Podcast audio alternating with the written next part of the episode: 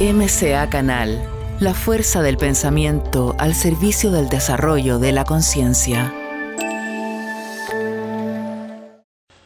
Hola queridas amigas y amigos, un abrazo muy grande como siempre, les habla Edgardo Fogel, muy muy contento de iniciar una nueva, un nuevo programa, una nueva transmisión aquí en Conversando Positivo, haciendo un aporte constructivo al desarrollo humano en estos tiempos tan impresionantes que estamos viviendo, ¿no es cierto?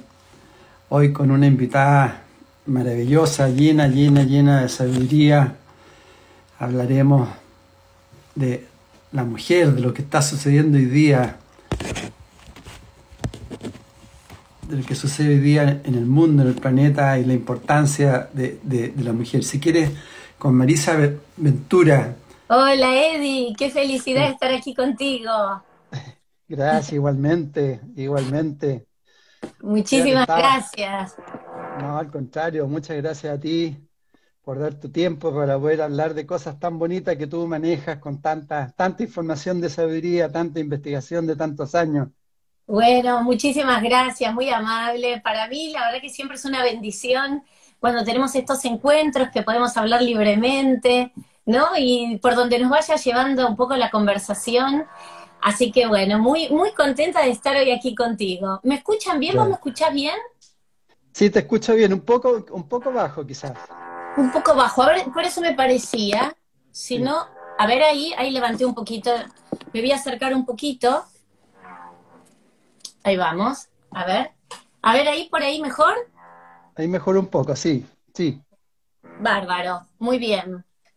Bueno, te voy a presentar, te estaba, te estaba presentando un poco, hablando, saludando a todas las amigas, amigos que estamos iniciando una nueva conversación y hoy día de, un tema tan, tan bonito, tan, tan importante, que es eh, todo el movimiento femenino, las grandes maestras también que, han, han, hecho tanto aporte en, la humanidad.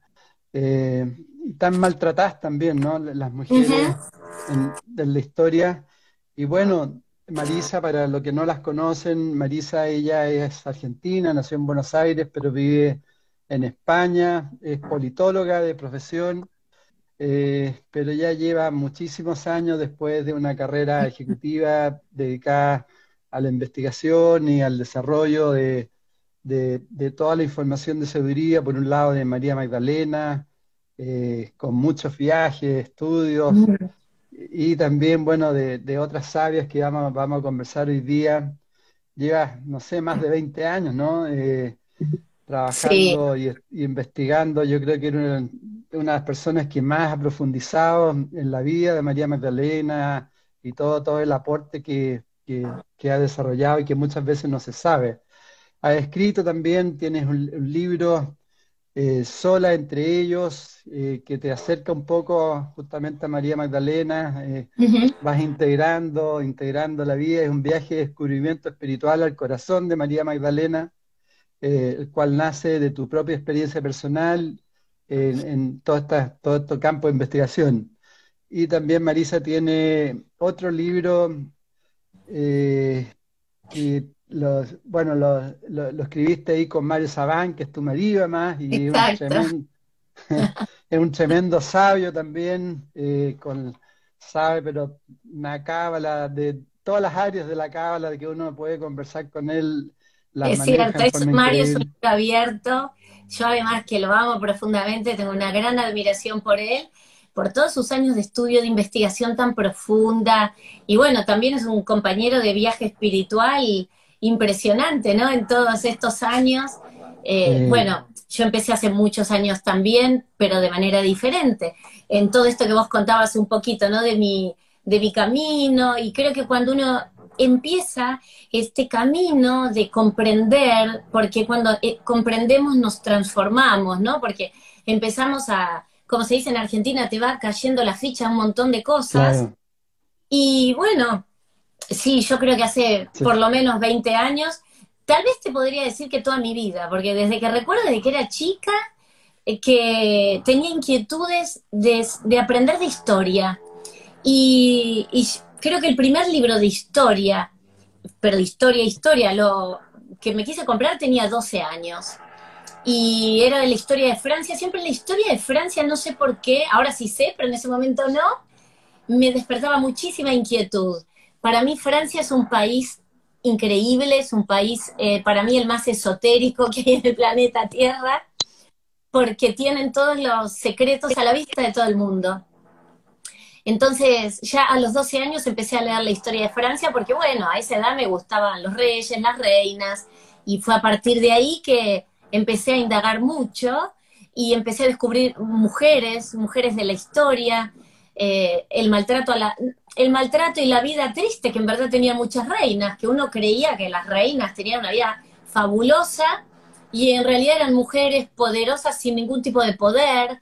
Y una cosa me fue llevando a la otra y, una, y un libro al otro. Y bueno, y ahí llegó a María Magdalena a una edad bastante temprana. Sí. Bueno, antes, antes de, entrar a, María Magdalena, sí. eh, como, eh, cuéntame un poco cuál, cuál es tu visión hoy de, del planeta, de lo que está sucediendo, cómo, eh, cómo ves, cómo, que nos, cómo nos está afectando.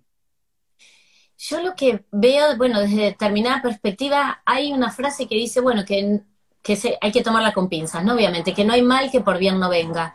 Obviamente lo que viene ocurriendo en el planeta no ha sido bueno desde muchísimas perspectivas, por supuesto.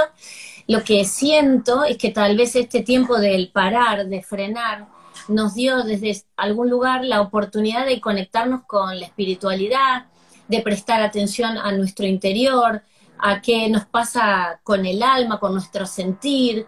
Y hoy lo que veo porque bueno, estoy también en las redes y con contactos con mucha gente y también lo veo a través de los seguidores de Mario, sus alumnos, es que mm, hay un despertar muy grande en cuanto mm. a la espiritualidad se refiere, que somos muchísimas las personas que estamos en este camino y en todas partes del mundo.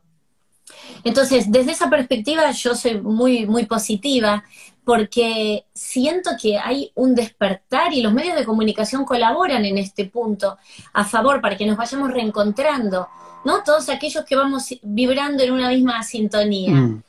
Y bueno, creo que es un cambio de época muy fuerte, donde se caen muchos paradigmas, por eso también creo yo que se caen muchos velos, hay estructuras donde ya a mucha gente un montón de cuestiones le empieza a hacer mucho ruido. Y lo bueno es que hoy podemos hablar sin ser tirados a una hoguera o sin ser eh, torturados. Mira, estuvimos el fin de semana con Mario en Toledo, que Mario fue a dar un seminario y después fuimos a presentar a More Magdala. Y paseamos un poquitito y en la catedral, el pórtico principal al costado, tenía toda la pared una cantidad de cadenas con unos ganchos muy oxidados, pero muchos, ¿eh? no dos, tres, cuatro. Y ahí es donde colgaban a la gente, donde la Inquisición torturaba y exhibía. Y esas cosas te, te afectan tremendamente, ¿no? Porque uno entiende que ahora tenemos la oportunidad de hablar, siempre hablamos desde un lugar de respeto, de que si el mensaje te llega y resonás con él, bueno, hermoso y, bienvenido, pero que si no también está bien, no todos tenemos que pensar y sentir de la misma manera. Entonces, mm. bueno, siento eso, siento que desde la perspectiva espiritual hay un despertar de conciencias tremendo, muy, muy grande. Sí, está, está potente, ¿no? Está muy, muy intenso todo. Muy, potente, esa palabra muy, muy de Mario también, me gusta mucho. Y sí, claramente está muy, muy potente el asunto y en algún, bueno, gracias a Dios, ¿no? Que estamos todos buscando cada uno como su liturgia personal, con lo que a cada uno le haga sentir bien, tomar cosas del judaísmo, cosas del budismo, lo, que sea. Pero si ese mix a vos te eleva y te sentís que te conectás con algo superior y que te da felicidad y te da bienestar y plenitud, bienvenido sea. Yo creo que ya el dogma estricto de pertenecer o acá o allá está dejando de existir. Bueno, es parte, es parte, ¿no? De, ya de, esta sociedad que está muy, muy agotada, esta humanidad, está, están haciendo una nueva utopía donde ya las religiones, cada uno resuena y, casi hay una, una mayor comprensión, especialmente los jóvenes, que la verdad es una sola, ¿no? En el fondo somos todos chispas divinas Exacto. y todos estamos conectados, ¿no? Bueno, no, terminamos, que tú hiciste un, o sea, tienen un libro maravilloso, este Amor en Magdala con Mario, que es un canto al amor, ¿no? Lo vamos, lo vamos a conversar un rato más, la importancia también de, del amor consciente, de, del amor con, con, con espiritualidad. Eh, a mí me, me, llama un montón la, atención eh, todo, todo el aporte tuyo, por ejemplo, toda la información que hay en los evangelios. ¿ah? Eh, para, para, conversar contigo me, profundicé mucho más en la cantidad de evangelios, bueno, el evangelio de, también de María Magdalena y otros. ¿Cómo, ¿Cómo, cómo así, no, te ha impresionado esa cantidad de información que aparece de los evangelios, etcétera? Porque tú, tú toda la información la, has ido desarrollando un poco que viene por la cosa oral, pero también viene de, evangelios y, de mucha literatura, ¿no? Exacto. Hay mucho escrito, pero ¿qué pasó con los evangelios que se encontraron en 1945? Los mm. textos apócrifos. Claro, que cuando una institución que debería haber legitimado, porque estos evangelios está comprobado que son probablemente de la época de Jesús o posterior del siglo I, pero que son del mismo periodo que los canónicos. ¿Qué es lo que pasó? Bueno, primeramente que cuando se establece el canon bíblico, se eligen los cuatro que conocemos, los cuatro evangelios canónicos, pero todo el resto, que son los que aparecen en 1945, en el 367, Atanasio de Alejandría los manda a destruir pero se sabe que un grupo de monjes los esconden porque entendían el valor que tenían estos textos, porque también había sido de gente seguidora de Jesús. Con lo cual, estos evangelios quedan enterrados hasta 1945 que se encuentran en Nag Y verdaderamente, primero que tardaron 30 años en ser traducidos. Ahí se encontraron 52 textos espectaculares que hoy brindan muchísima información para todo el mundo, mm. que querramos saber, bueno, ¿qué pasó? verdaderamente, eh, leer otra mirada, otra perspectiva también, pero de gente que acompañó, que fue de ese movimiento expansivo que fue el primer cristianismo. Entonces, claro, 30 años se tardaron en, traducir, pero hoy los tenemos al alcance de la mano. Y yo te digo, cuando empecé a leer el Evangelio de Felipe, el Evangelio de Tomás, el Evangelio de María Magdalena, el Piste y Sofía, yo me fasciné. Yo no, no podía creer eh, lo que leía. Lo que digo, pero esto, más allá de como muy bien dijiste, es tradición oral. Leer en el Evangelio de Felipe, que Felipe diga que tres caminaban siempre con el maestro, su madre, la hermana de su madre, y María, eh, conocida como María Magdalena, quien era su consorte. Porque él utiliza la palabra consorte o esposa, y después él va a seguir diciendo, y Jesús la besaba frecuentemente en la boca. Eso es muy fuerte y está en un evangelio del siglo I-II.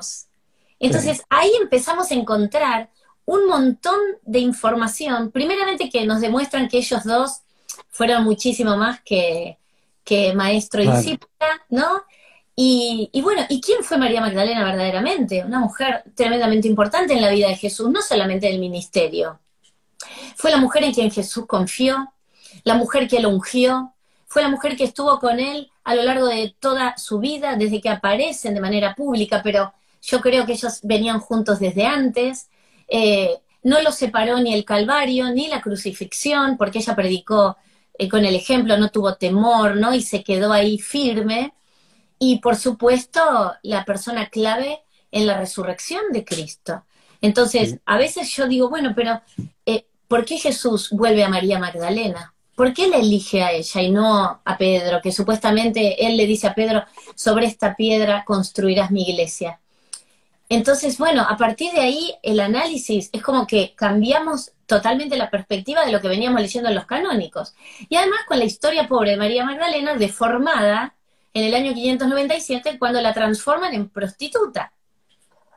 Pero que entonces todos hemos crecido sabiendo que María Magdalena, ah, la prostituta arrepentida. Mira, yo me acuerdo cuando era chica, escuchaba, no sé, mi mamá, otras personas que decían, ay, llora como una Magdalena. Y yo cuando fui más grande y empecé a estudiar, pero en mi casa está prohibido decir eso, ¿me entendés? Aunque ella, por supuesto, que ha llorado tremendamente la pérdida de su amado, sin embargo, ellos siguieron amándose, inclusive después de la muerte. Entonces, desde ese lugar, eh, como que yo no, no, hay frases que nunca más repetí ni quiero que nadie diga. Eh, Melissa, diría Melissa, antes eh, quiero preguntarte, continúa Martino, después ya con María Magdalena, pero eh, ¿cuál es tu visión de por qué las mujeres han sido tan maltratadas en la historia? Bueno, qué buena esa pregunta.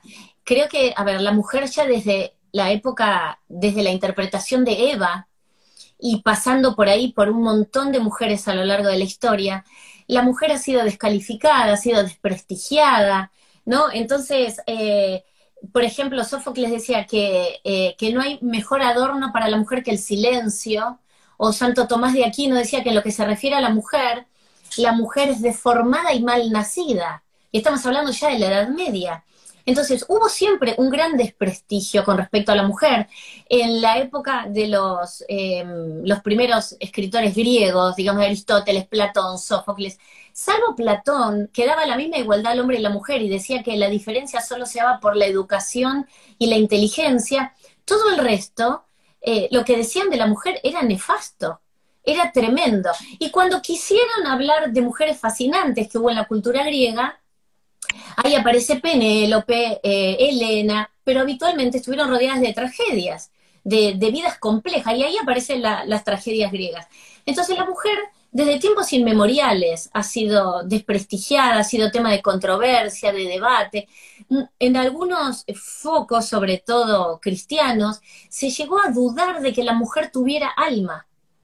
Entonces, eh, cuando había mujeres que rompían la regla, mujeres que se atrevían a hacer lo que habían venido a hacer a su vida, fueron desprestigiadas, calumniadas, denigradas, y hay muchísimas mujeres que hoy está saliendo, em, por supuesto, a la luz. Yo, si me decís, ¿por qué creo? Creo que es por el temor al poder de lo femenino.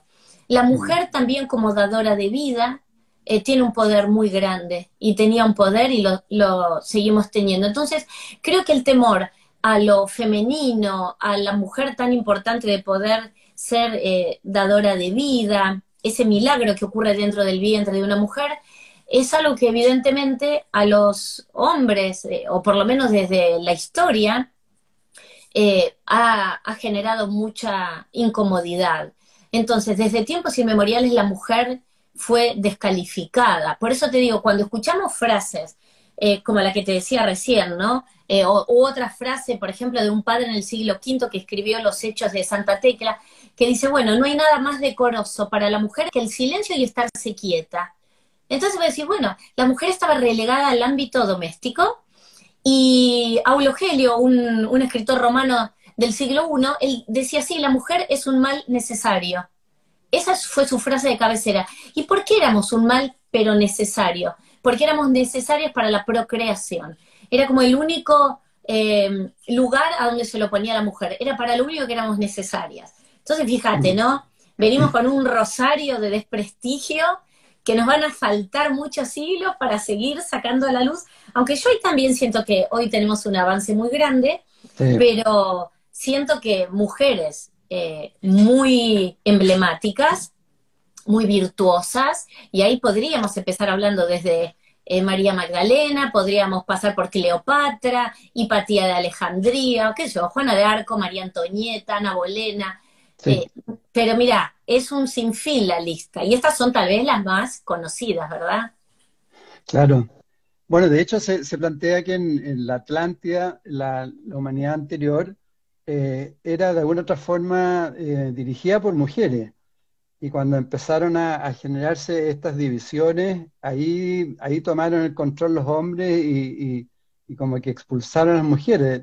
De, y tal como tú dices, debe haber, digamos, mucho, mucho temor hacia la mujer también, hacia la capacidad y hacia el poder que tenía. Pero ahora también se está viendo en esta nueva humanidad que está emergiendo que la mujer de nuevo está retomando eh, todo su poder, ¿no? Sí, absolutamente. Y yo también lo veo con las nuevas generaciones, ¿no? Lo veo con mis hijos.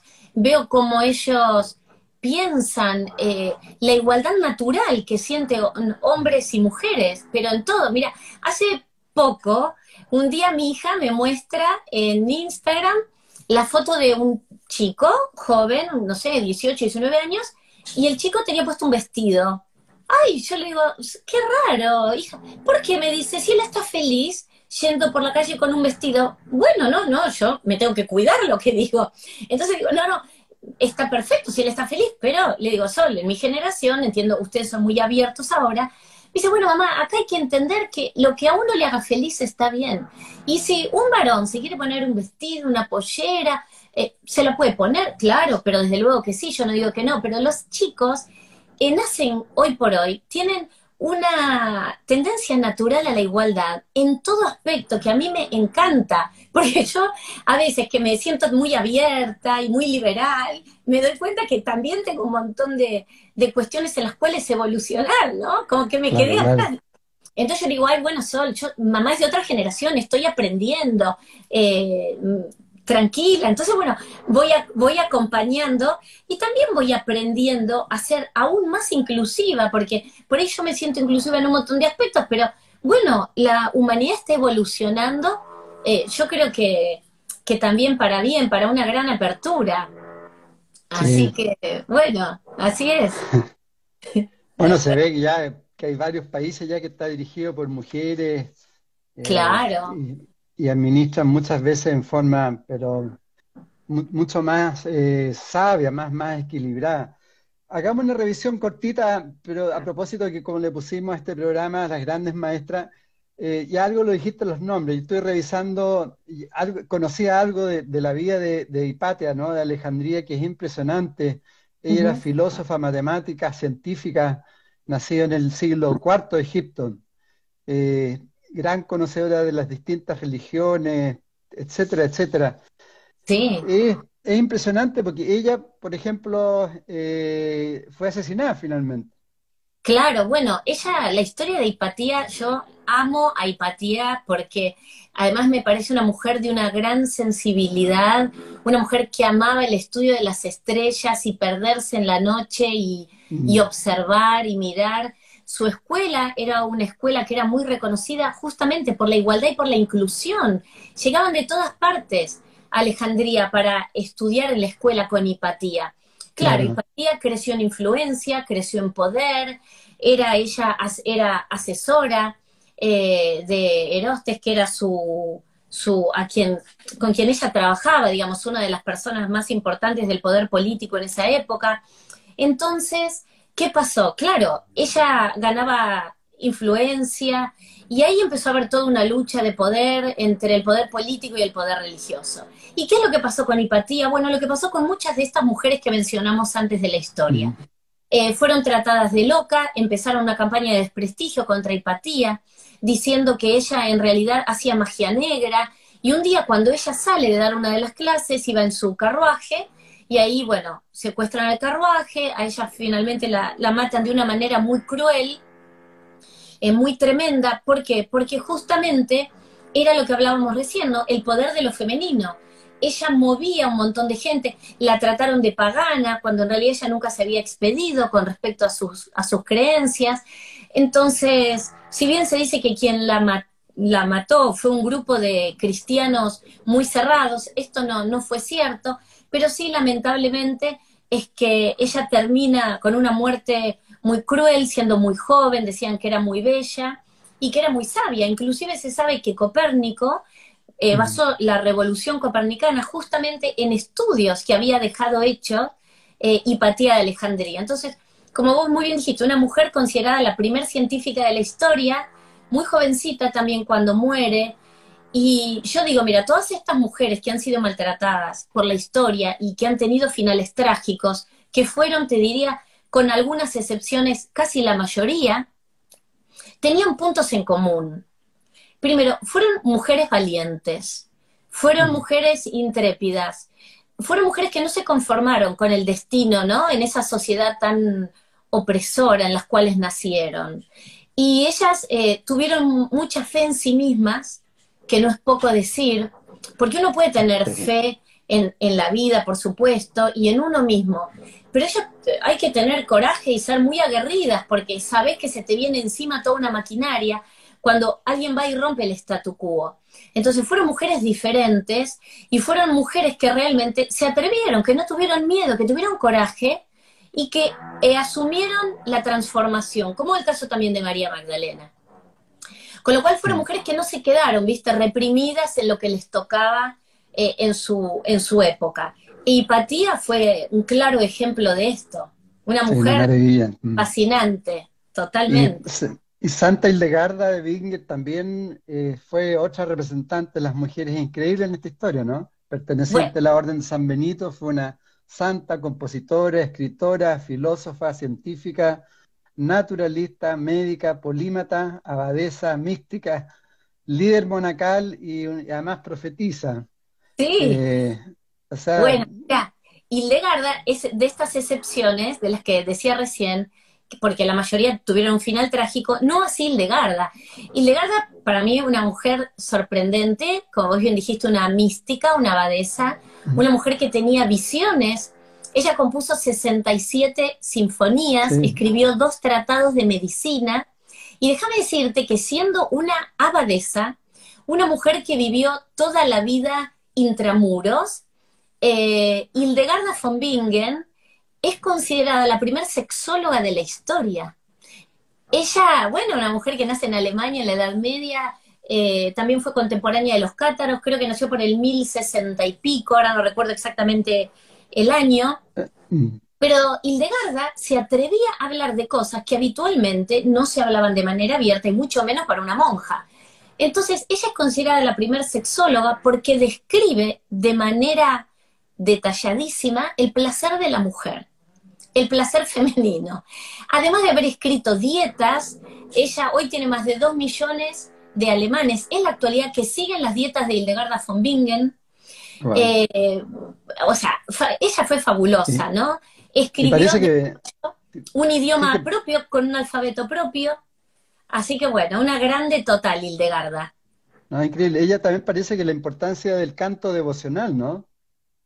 Sí, ella da mucho, por eso eh, escribió, compuso tantas sinfonías, porque ella inclusive decía que en el momento en el cual cantaban, ella entraba en un éxtasis místico donde recibía sus visiones. Ella escribió tres libros con sus visiones eh, y también hay muchas pinturas. Y mira, te voy a contar algo. Una de las pinturas de Hildegarda fue, eh, a ver, influyó probablemente o fue tomada de modelo por Leonardo da Vinci, porque el hombre de Vitruvio, que es este hombre adentro de distintas figuras geométricas, la primera que lo pintó porque lo recibe en una visión fue Hildegarda von Bingen. Y luego, 300 años eh, más adelante, cerca del 1500, sí, casi 500 años posterior, es la pintura, una de las más famosas de Leonardo da Vinci, El hombre de Vitruvio. Entonces, fíjate, son mujeres que además influyeron luego en determinados avances en las ciencias, en las matemáticas, en el arte. Bueno, Hildegarda la, la amo, Hildegarda una grande. Hablar, ser considerada la primera sexóloga de la historia, una abadesa en el, que vivió en el año 1000, es una locura, ¿no? Pero ella se amparaba en sus visiones. Ella decía que era la información que había recibido. Bueno, la amo. Hildegarda es un personaje maravilloso para que todo el mundo. Ella dejó recetas de cocina, decía que hicieran pan de, con harina de espelta, que ellos decían, ella decía, ¿querés vivir de manera saludable? Bueno, el pan de espelta es eh, lo más saludable que hay en la vida, con lo cual, bueno, eh, un personaje muy pintoresco. Sí, y otra persona sabia también, algo la, dijiste, ya que eh, Tecla de, Iconio, ¿no? Más, conocido como, más conocida como Santa Tecla. ¿Por qué ella es tan importante? Bueno, Santa Tecla para mí es uno, mira, es uno de mis descubrimientos a partir de los apócrifos que hablábamos antes, porque eh, Santa Tecla fue una mujer que vivió al lado de San Pablo toda su vida. Una mujer eh, también valiente, de armas tomar en el buen sentido, se escapa, rompe un compromiso que ella tenía para casarse con un hombre, para seguir a San Pablo, porque ella se había enamorado de esa oratoria, de esa espiritualidad. Entonces ella se va de su casa y empieza a seguir a San Pablo. Y los hechos de Pablo y Tecla cuentan que Pablo le dice a ella, bueno, Tecla, sos muy hermosa, me vas a generar muchos problemas. Entonces ella dice, vos no te preocupes, yo me voy a cortar el pelo, me voy a vestir de hombre y vamos a, voy a pasar desapercibida. Bueno, no pasó nunca desapercibida la pobre Tecla, pero vivió toda su vida al lado de San Pablo una mujer eh, de una alta espiritualidad, de muchísima sabiduría, que hizo también una gran evangelización, fue una gran evangelizadora. Ella se bautizó a sí misma cuando ella sintió que estaba preparada para ser bautizada. Entonces, yo admiro profundamente a Santa Tecla, primero porque se jugó por amor, rompió en esa época, estamos pensando en el siglo I, ella estaba prometida en casamiento ya a un hombre, la madre de ella pide que la presen y que la maten por la vergüenza que había generado en su familia, y, ella realmente va presa igual que San Pablo. En, tres en dos oportunidades intentan matarla, una vez la tiran a, a las fieras y ella le habla a las fieras y no, no pasa nada, la fiera como que se entrega. Una vez la intentan quemar en la hoguera y se largó una lluvia tan torrencial, tan torrencial, que la dejaron ahí y alguien la pudo desatar y se fue. Y finalmente eh, la tercera terminan decapitándola, con lo cual es eh, tremendo. Ella es patrona aquí de Tarragona, en España, donde tiene su catedral y ahí es bellísima. Pero bueno, siempre ella escapó por amor, por amor a, San Pablo, por amor a esa espiritualidad. Entonces yo digo, Tecla y Pablo fueron marido y mujer, ¿no? Eh, increíble. increíble, increíble. Qué bonito. Y Juana de Arco es otra historia, ¿no? ella murió muy joven, pero también fue impresionante lo que, lo que hizo en, fue más que nada en la guerra, ¿no? La guerra de los 100, de los 100 años, donde ella tuvo una, una participación, parece como bien mágica, ¿no? Sí, y además, bueno, mira, al igual que Tecla, eh, Juana tuvo que vestirse de hombre, pensar como un hombre, actuar como hombres. Murió muy jovencita, murió a los 19 años, habiendo mm. liderado un ejército, habiendo eh, dan, o sea, les dio a este ejército cuando estaban cansados o desanimados, ella trataba de restaurarles la fe, la fe en la victoria. Yo lo que rescato de Juana, que la amo, yo la llamo Juanita, eh, fueron sus valores, sus convicciones. Juanita, al igual que Hildegarda, tenía visiones y por eso también la consideraban loca. Como no pudieron matarla por bruja, la condenaron por hereje. Pero ella decía, yo soy una sierva de Dios. Por eso ella, se hacía llamar la doncella, porque era una doncella de Dios. Con lo cual, Juana tuvo unos valores increíbles. Juana no era pobre, no era una pobre campesina, como se cree. Sus padres tenían una cierta eh, posición económica, tenían una casa de piedra, a diferencia de los vecinos que tenían casas muy rudimentarias. Entonces, de Juana lo que me apasiona fue su coraje, su valentía, para creer no solamente en lo que escuchaba, porque ella era guiada eh, por, por Miguel Arcángel, sino porque ella, además de creer en esas voces, creyó que ella iba a poder hacer lo que esta voz le indicaba que tenía que hacer. Eh, ¿no? En esa época los ingleses tenían tomada la, la, catedral y el futuro rey de Francia, para poder ser coronado, tenía que ser ungido con los santos óleos. Entonces ella había recibido esta orden de la voz de que se levantaran contra los ingleses para que el rey pudiera ser eh, mm.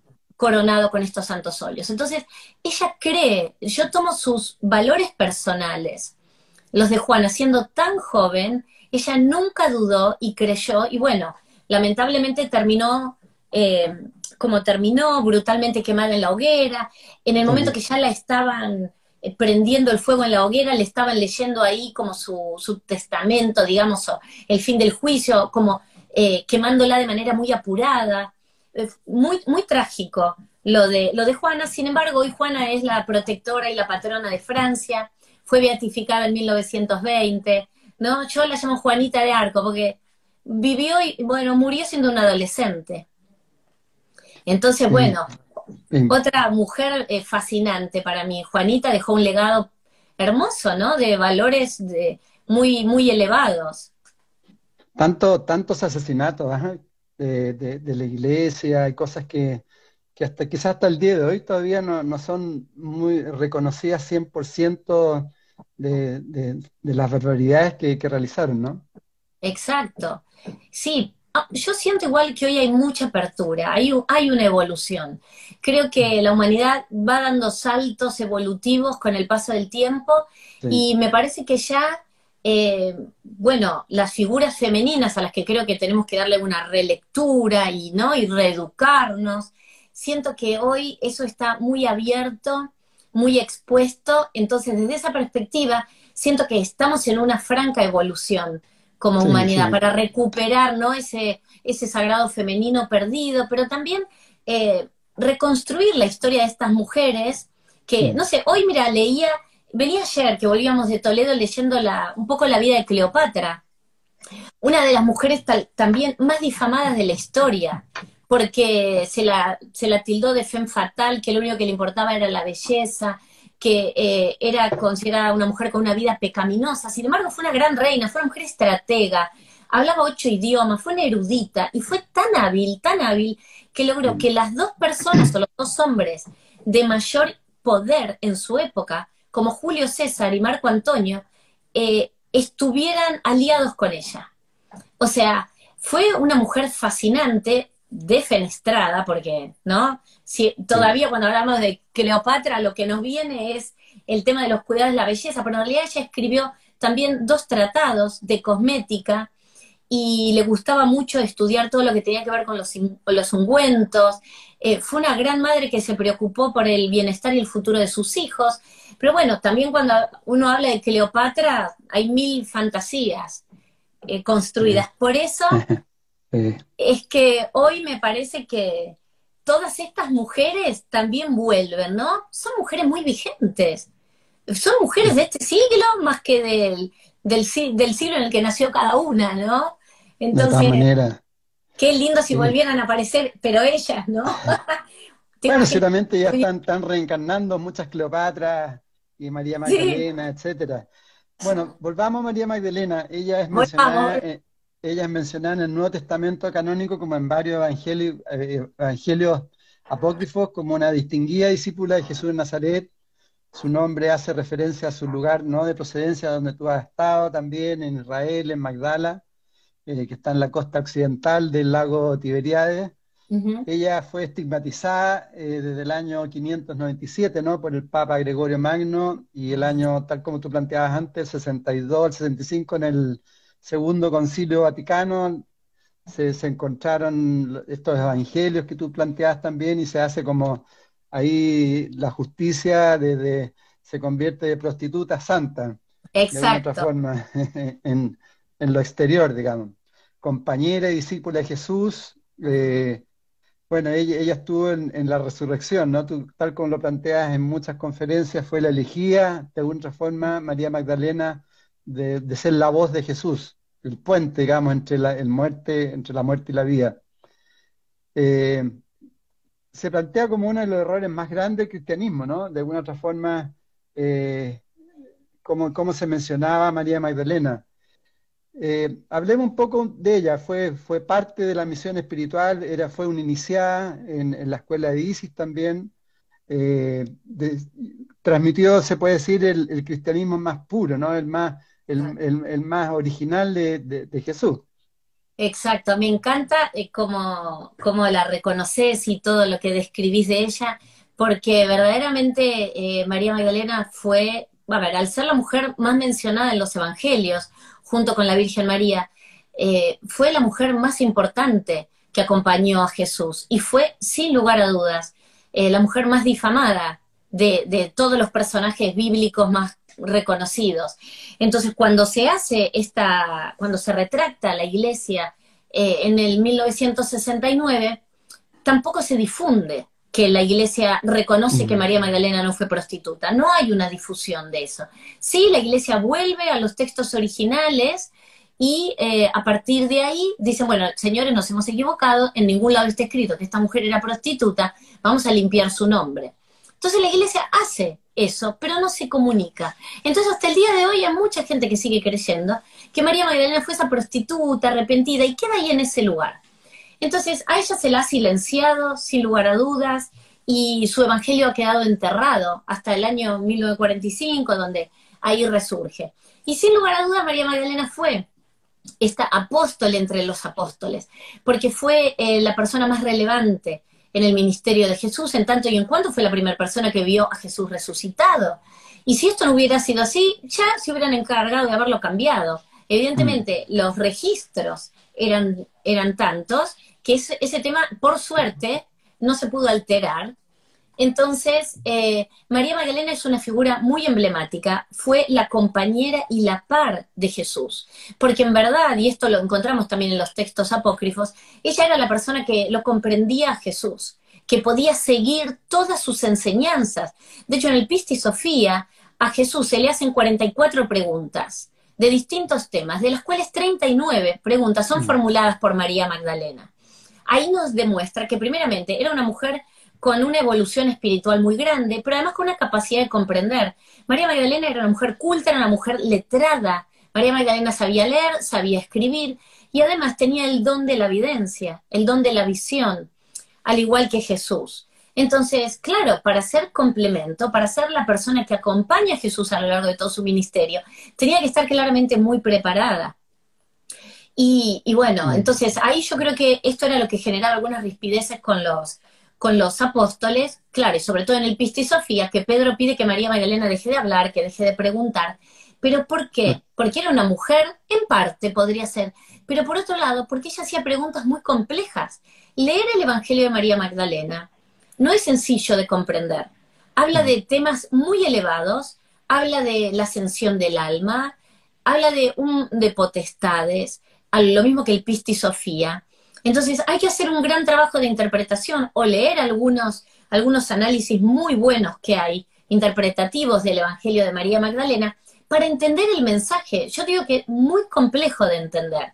Y si hoy estamos dando ¿no? una nueva lectura y viendo cómo entendemos el mensaje que ella nos quiso transmitir, el mensaje más puro de Jesús, el que le habla al alma realmente, es un mensaje que está muy alejado de los textos canónicos, porque además los canónicos nos van contando eh, de manera secuencial, hasta de manera calendario, la vida de Jesús.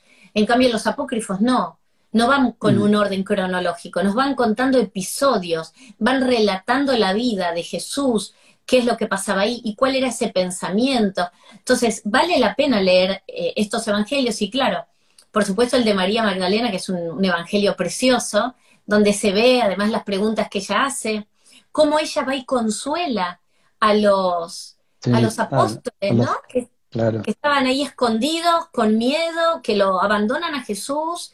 Entonces va ella y le dice, bueno, no teman, tengan fe, porque mm. ellos se preguntaban, bueno, ¿cómo vamos a salir nosotros ahora a predicar la buena nueva del reino de Dios? Si a nuestro maestro lo torturaron y lo mataron. Y ahí es ella quien entre todo ese grupo los besa, los consuela y nuevamente vuelve sus corazones hacia el bien y para que no tengan miedo. Entonces, bueno, fue una mujer enorme, María Magdalena, una mujer... Sí, tremenda, sí. Cuando tú, cuando se habla de la escuela de Isi, ella, eh, esa escuela, ¿dónde estaba? ¿Y qué, cuál fue su principal aprendizaje en esa escuela? Bueno, la escuela, a ver, Isis, el culto a Isis, en, en la época de María Magdalena, era un culto muy difundido sobre todo en Alejandría, en, bueno, en Egipto, por supuesto. Entonces, eh, había escuelas donde se unían, se reunían las mujeres para eh, aprender determinados temas basados en la espiritualidad, en la filosofía, eh, en el tema de las visiones también como María Magdalena tenía, y de hecho en su Evangelio ella hace referencia a que lo vea Jesús a través de ciertas visiones. Entonces, estas eran escuelas donde en verdad las mujeres podían reunirse solas, sin hombres, para abordar un montón de cuestiones, inclusive inherentes a la mujer, a sus periodos y a, cosas que tenían que ver con la naturaleza femenina. Y en esa época, bueno, también cuenta la tradición oral que la madre de María Magdalena, Eucaria, se habría encomendado a Isis para pedirle que la bendijera con el nacimiento de una hija mujer y que esa hija ella fue bendecida con María Magdalena como hija. Con lo cual el culto a Isis, a la diosa y a todos esos poderes, eh, eh, Isis está siempre asociada muchísimo a la madre, a la protección, a la justicia. Em, se dice que Isis sanaba y que tenía palabras de poder para poder obrar milagros. Entonces su culto era muy difundido en esa época, como también la escuela para iniciadas a la cual, según la tradición oral, María Magdalena habría eh, participado y habría formado parte. Por eso se cree que María Magdalena, al ser una iniciada en un montón de cuestiones espirituales, eh, fue una mujer que estaba preparada para acompañar a Jesús en esa iniciación de muerte, en ese, en ese camino que le tocó vivir a Jesús, y ella estuvo ahí preparada para acompañarlo en todo momento, llevando a cabo un intercambio muy, muy fuerte de energía entre ellos dos. Por eso María Magdalena ni siquiera lo abandona al pie de la cruz, porque era el sostén de él en todo momento. Sí, de todas maneras, bueno, está claro, te mandó saludos Mario, ahí te mandó muchos cariños escritos. Ahí lo veo, mi amor. Le mando un beso enorme que está sentado por allí afuera. sí, bueno, eh, María Magdalena fue, eh, comprendía muy bien cuál era la misión de Jesús, ¿no? Que era, era una tremenda, tremenda iniciada. Eh, veamos un poco el legado de María Magdalena con sus mensajes. primero, explica, si nos puedes explicar cuando tú hablas del divino femenino, ya lo has expresado varias veces. ¿Qué significa el, divino femenino y, cómo, cómo se va trabajando el divino femenino? Bueno, el divino femenino está asociado a la energía femenina, ¿verdad? Habitualmente, si bien hay puntos de encuentro con, el género, con la mujer, por, por todo lo que venimos hablando, ¿verdad? Entonces, el divino femenino está asociado a la energía femenina, a esa energía que habla del interior del ser humano, que va al corazón, que va al alma, que va a la sutileza. Y muchas veces se consideró esa energía como débil, por tener que ver con cuestiones relacionadas a la emoción. Y, y en verdad, no por estar asociado a las emociones, a la intuición, a la percepción, es una energía que ofrezca debilidad, muy por el contrario es una energía muy potente, pero que siempre estuvo mal interpretada. Este divino femenino vive dentro del, sagrado masculino también, en conjunción, porque todos tenemos energía femenina y masculina dentro.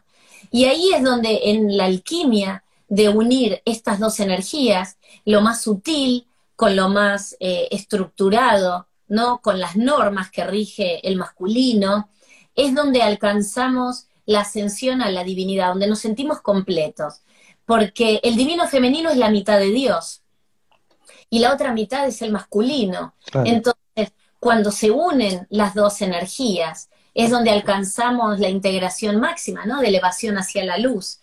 Es donde mm. somos lo completo, lo perfecto, lo perfecto en términos de espiritualidad. Con lo cual tiene mucho que ver ahí eh, el recuperar este divino femenino, no solamente para la mujer, sino también dentro del hombre, que el hombre se permita expresar sus sentimientos, que se permita ser transparente, que si tiene ganas de llorar, llore, que si quiere expresar algo que le está pasando, lo haga de manera libre. Y yo siento que hoy em, hay una gran evolución. Hemos transitado ya un camino muy interesante en este sentido. Y a mí me, da mucha alegría porque hombres y mujeres trabajamos a favor de reinstaurar el, divino femenino dentro de la humanidad, dentro de los hombres y de las mujeres. ¿Y cuál es la importancia en ese sentido, querida Marisa, eh, el, ir desarrollando una pareja más consciente, más mística, un poco como, como fue el, eh, María Magdalena con Jesús? Eh, ¿Es importante en un amor profundo tener esa relación también espiritual? Bueno, yo siento que el, primero, el amor lo cambia todo. Cualquier vínculo que uno tenga eh, de amor y de amor de pareja, por supuesto, eh, hace el gran cambio. Y Jesús y María Magdalena, si bien tuvieron una vida llena de, de sufrimiento, de drama, sobre todo en la última parte de la vida de Jesús y de dolor y de todo, también tuvieron encuentros de amor para mí sagrado, de un amor muy profundo, por eso él la elige a ella, inclusive después de muerto, para volver y presentarse inicialmente a su amada. Entonces ahí siento que ellos fueron, bueno, un amor sagrado, alquimia pura. Sus encuentros íntimos eran encuentros donde también se dice, hay un texto bellísimo que se llama el manuscrito Magdalena, donde se dice que Jesús tomaba de la energía de María Magdalena para reforzar su cuerpo celeste, ¿no? Ese cuerpo K, ese cuerpo mm.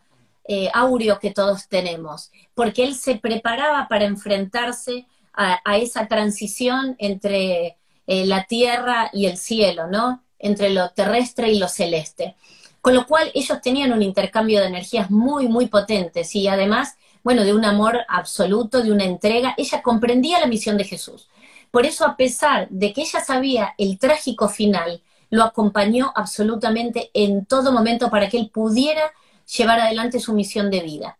Ahora, después ella también necesitó la fuerza y el coraje y la resiliencia para transformar todo ese sufrimiento tan terrible en amor y en llevar adelante su, su apostolado, su ministerio tan bello, donde su mensaje fue de amor absoluto. Entonces, claro, ellos dos, un matrimonio de amor consciente, amor pleno, porque ellos tenían el hoy, ¿no? Todos tenemos el hoy, mañana no sabemos si estamos o no estamos.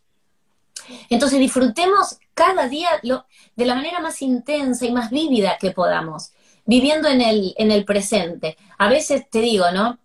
Cuando tenés una pareja que compartís la misma pasión espiritual y ese mismo sentir y la búsqueda, a veces los días son tan intensos que uno termina agotado, porque le ponemos tanta energía a todo lo que hacemos y no, nos queremos perder nada, ni que hay gente que dice, pero ustedes dos cómo hacen? hoy das un vivo, mañana das otro, pasado y después dan clases, viajan. ¿Cómo hacen? Y yo creo que es, que, no sé, de gratitud, gratitud es lo que tenemos para, para dar todo el tiempo de poder tener la energía. Digo, bueno, mientras el cuerpo y la energía nos acompañe, yo creo que yo voy a descansar cuando ya haya partido. Sí, qué bonito. hay, una enseñanza también de lo que es magia sexual y está eh, este famoso El Cantar de los Cantares que también va, mostrando e, esa expresión de amor, ¿no? Ay, me encanta. Mira, eh, El Cantar de los Cantares es fabuloso, es un texto tan erótico que todavía no entendemos cómo está dentro de la Biblia. Y yo invito a cualquiera que vaya a la Biblia, entre el Eclesiastés y el libro de la sabiduría, ahí el Cantar de los Cantares. Bueno, el Cantar de los Cantares es algo tremendo, me encanta, y bueno, se lo debemos a Rabí Akiva, que fue quien dijo que el mundo, que Israel no merece el día en el cual se le dio al mundo el cantar de los cantares. Porque si todos los libros son sagrados, el cantar de los cantares es el, el santo de los santos. Entonces, realmente es un texto hermoso, es un texto que nos va a hablar del amor físico, eh, además del espiritual, del amor en todas sus dimensiones, entre el hombre y la mujer y no se va a limitar a nada. La mujer se va a permitir expresar placer, eh, se va a sentir satisfecha, habla de los besos, del encuentro, es un encuentro apasionado, es un amor cantado. Habitualmente dicen que el cantar de los cantares mientras se lee hay que ir escuchándolo. Y claro, María Magdalena y Jesús son los eh, arquetipos quienes representan a estos esposos sagrados. Ahora uno podría decir, ¿de dónde surge? que María Magdalena es, es la esposa de este Jesús dentro del Cantar de los Cantares.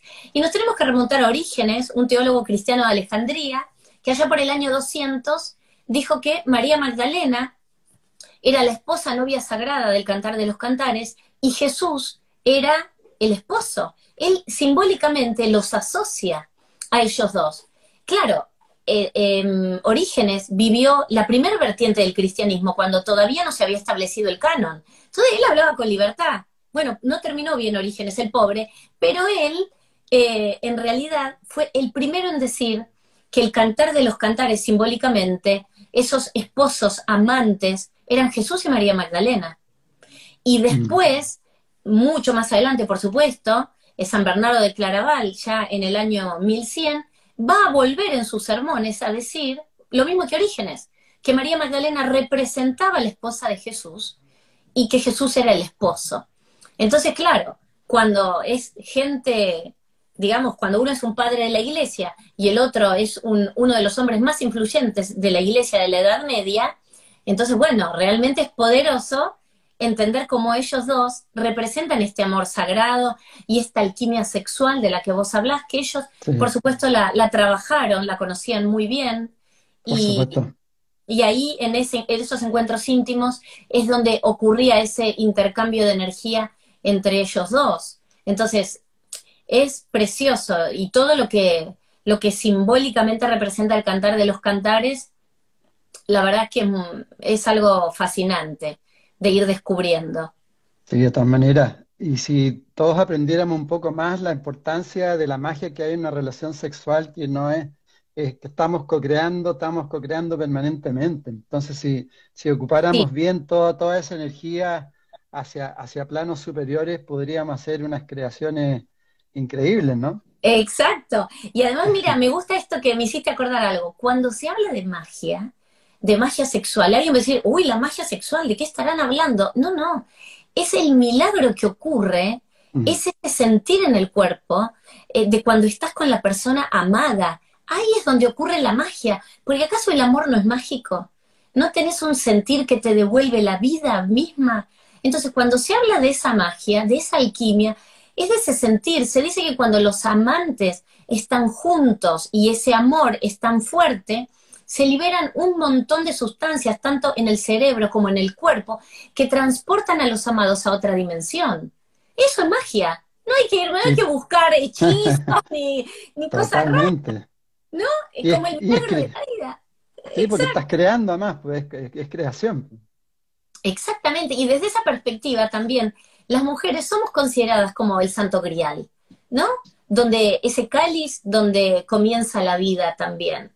Entonces, todo es milagroso, todo es mágico y también todo es sagrado.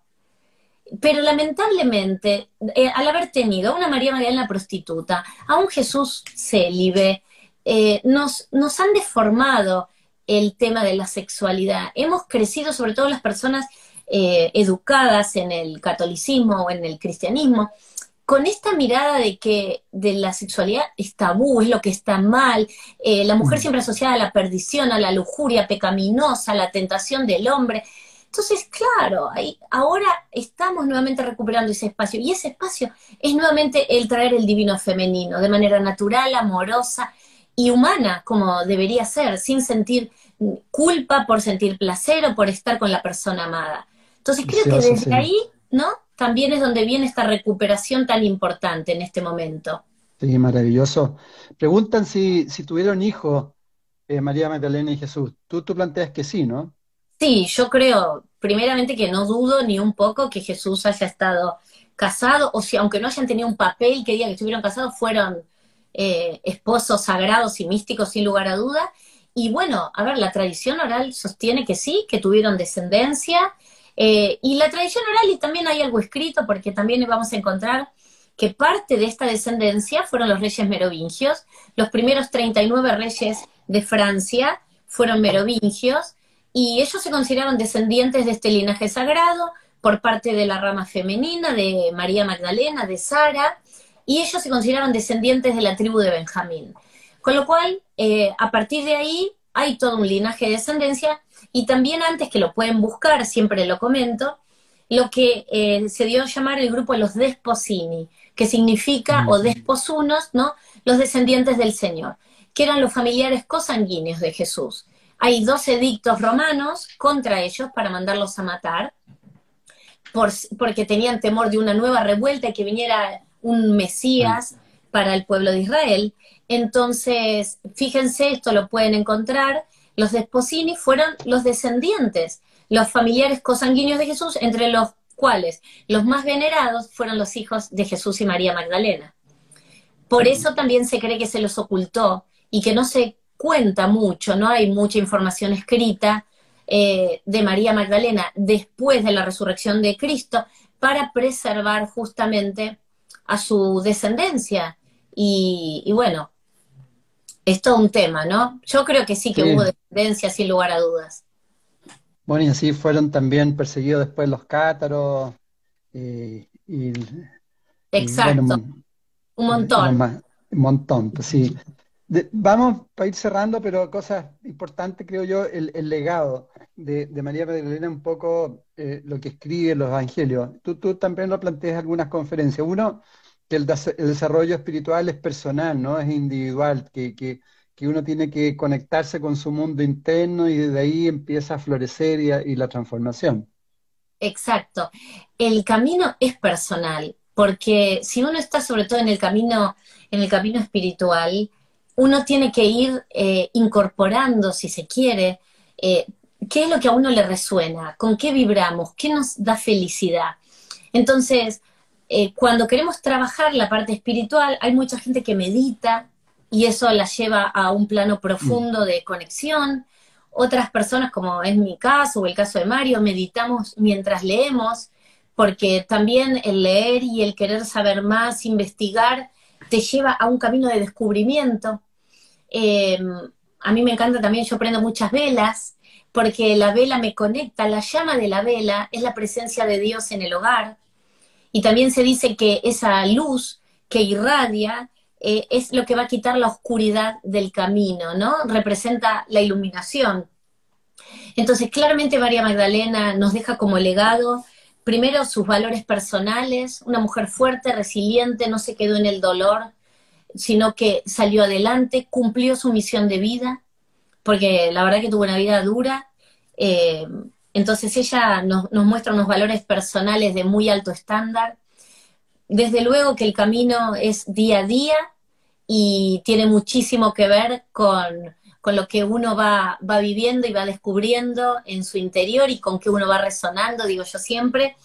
Mm. Y poner amor, ¿no? Amor en todo, en una respuesta que tengamos que dar a alguien, cuando por ahí recibimos una agresión, que ahí es lo más difícil, ahí es donde se ve la real espiritualidad, ¿no?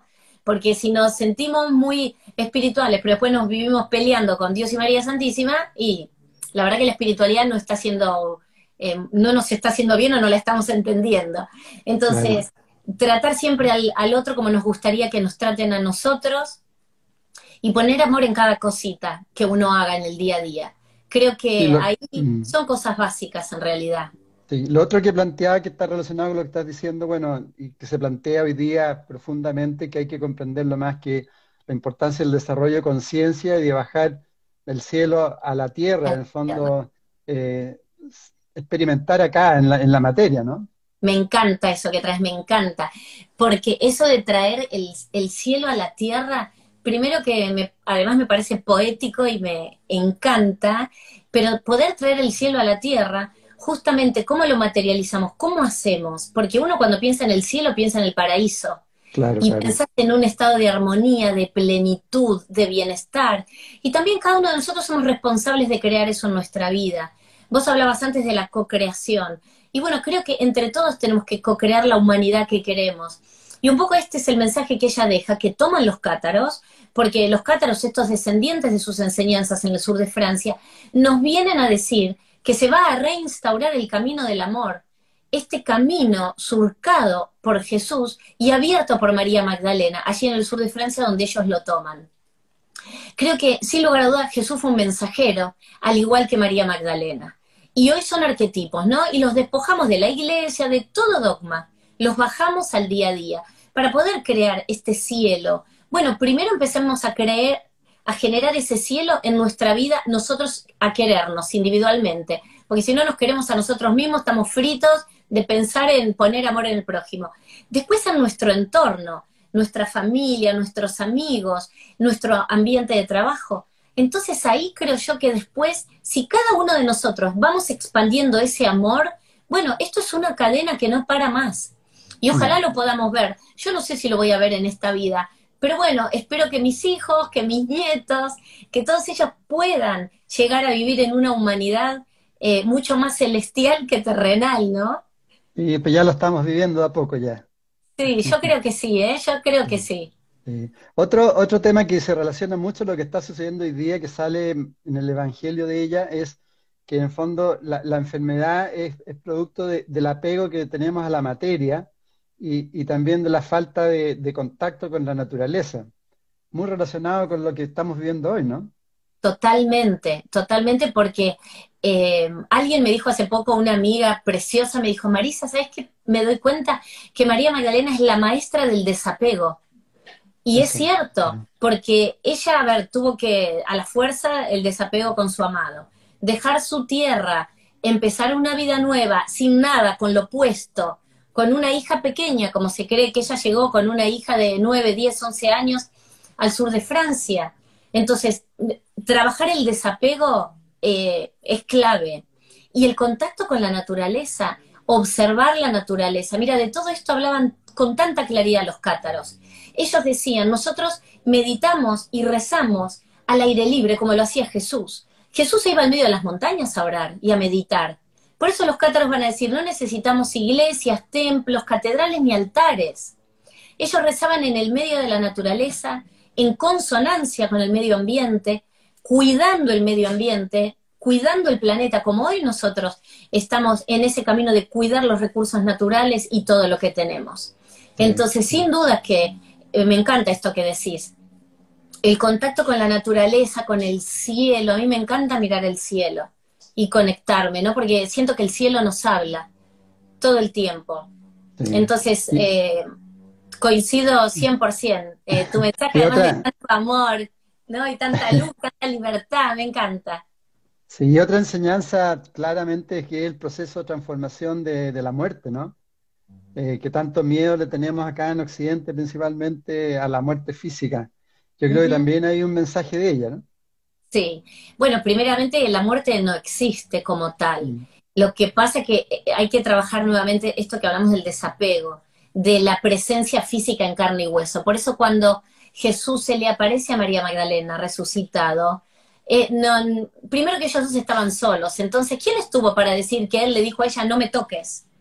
Nadie estuvo presente, ellos no estaban solos, con lo cual eso también es un relato, una construcción probablemente ese intercambio, ese diálogo entre ellos fue eh, cuando ella quiso aferrarse, pero de manera eh, hasta humana, de él decirle, nuestro amor va a seguir existiendo, pero de otra manera, ya no de la forma física. Y se sabe que Jesús se le apareció a María Magdalena en visiones hasta prácticamente el momento de su muerte. Con lo cual, eh, son esos amores que trascienden el cuerpo físico. Y ahí en, aprender a trascender eso y aprender o saber que ese otro lado al que se va no es otro lado, es este lado también. Y que uno puede seguir conectándose, bueno, es algo muy, muy potente. Sí, qué bonito.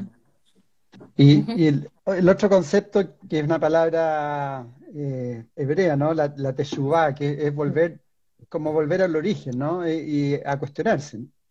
Exacto. En realidad cuando hacemos teshuvah es cuando volvemos al camino, cuando nos arrepentimos o cuando entendemos que habíamos hecho determinadas promesas para ese año y, no las pudimos cumplir.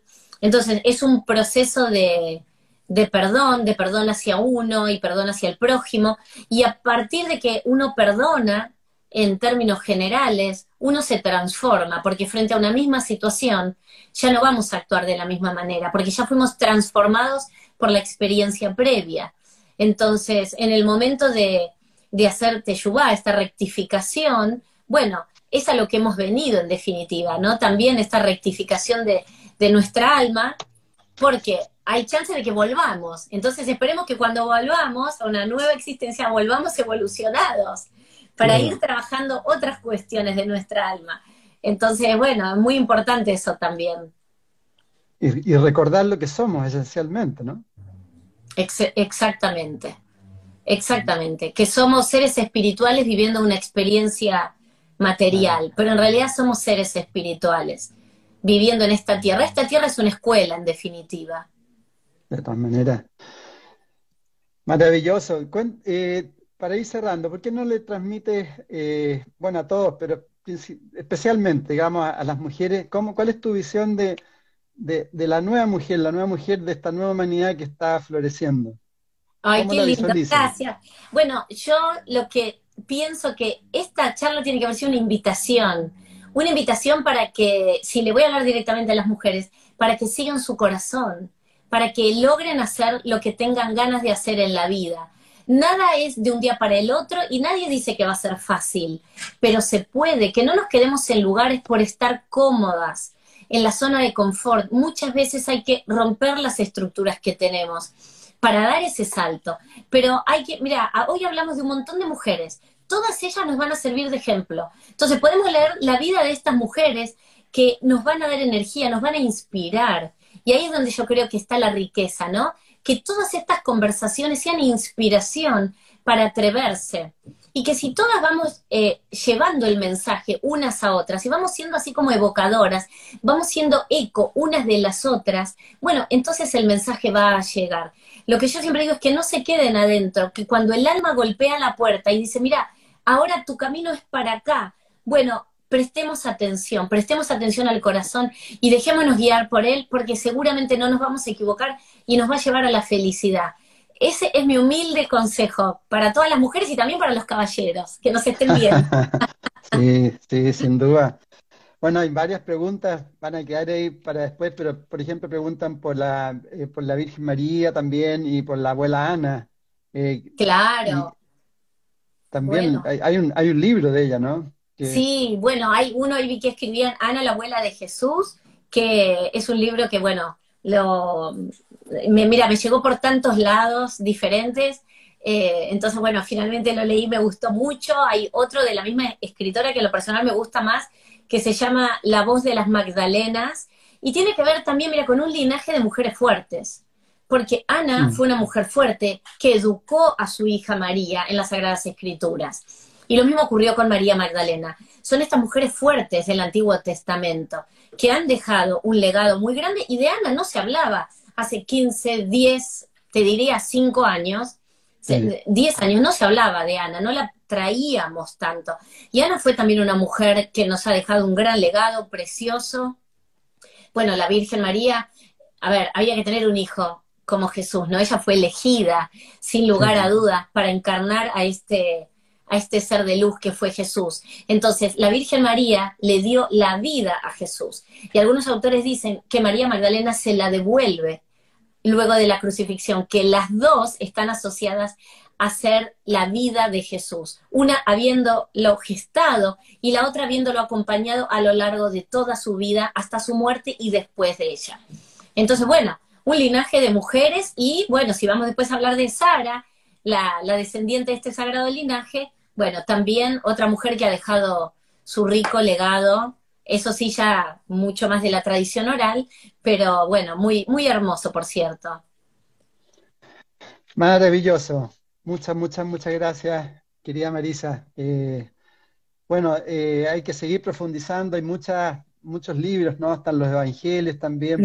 preguntan, las personas preguntan dónde pueden, dónde pueden encontrar más información. Bueno, eh, a ver, los evangelios apócrifos hoy están al alcance de cualquiera se pueden conseguir sin problema.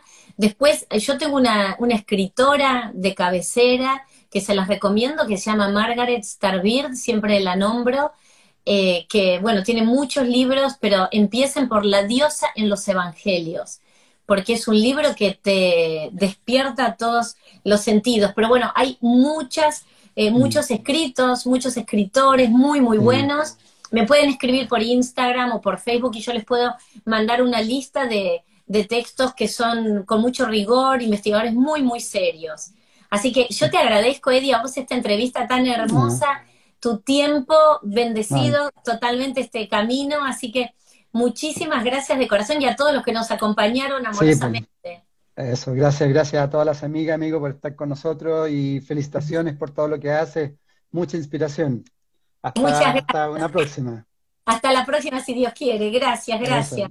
Chao, chao. Gracias a ti. Chao, chao. Chao. MCA Canal, la fuerza del pensamiento al servicio del desarrollo de la conciencia.